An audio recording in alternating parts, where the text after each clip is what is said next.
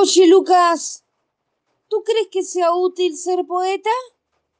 Claro que sí, chaparrón. Si no, ¿qué pretexto vas a encontrar para morirte de hambre?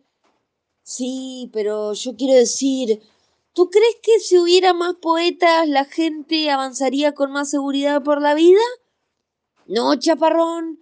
Para avanzar con más seguridad lo que hace falta es sincronizar los semáforos. Estás en lo cierto. Pero de cualquier manera, para algo deben servir los poetas. Bueno, yo los utilizaría para disolver manifestaciones. ¿Para disolver manifestaciones? Sí, chaparrón.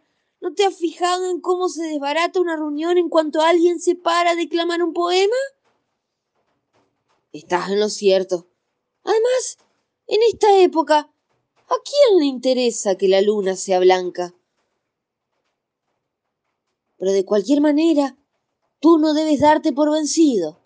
Acuérdate que los poetas no son los únicos seres inútiles que existen en el mundo. También hay abogados, economistas, críticos de teatro, empresarios de boxeo, con el agravante de que el abogado te manda a la cárcel, el economista te manda a la bancarrota, el crítico de teatro te manda a la televisión y el empresario de boxeo te manda al manicomio, si no es que al cementerio.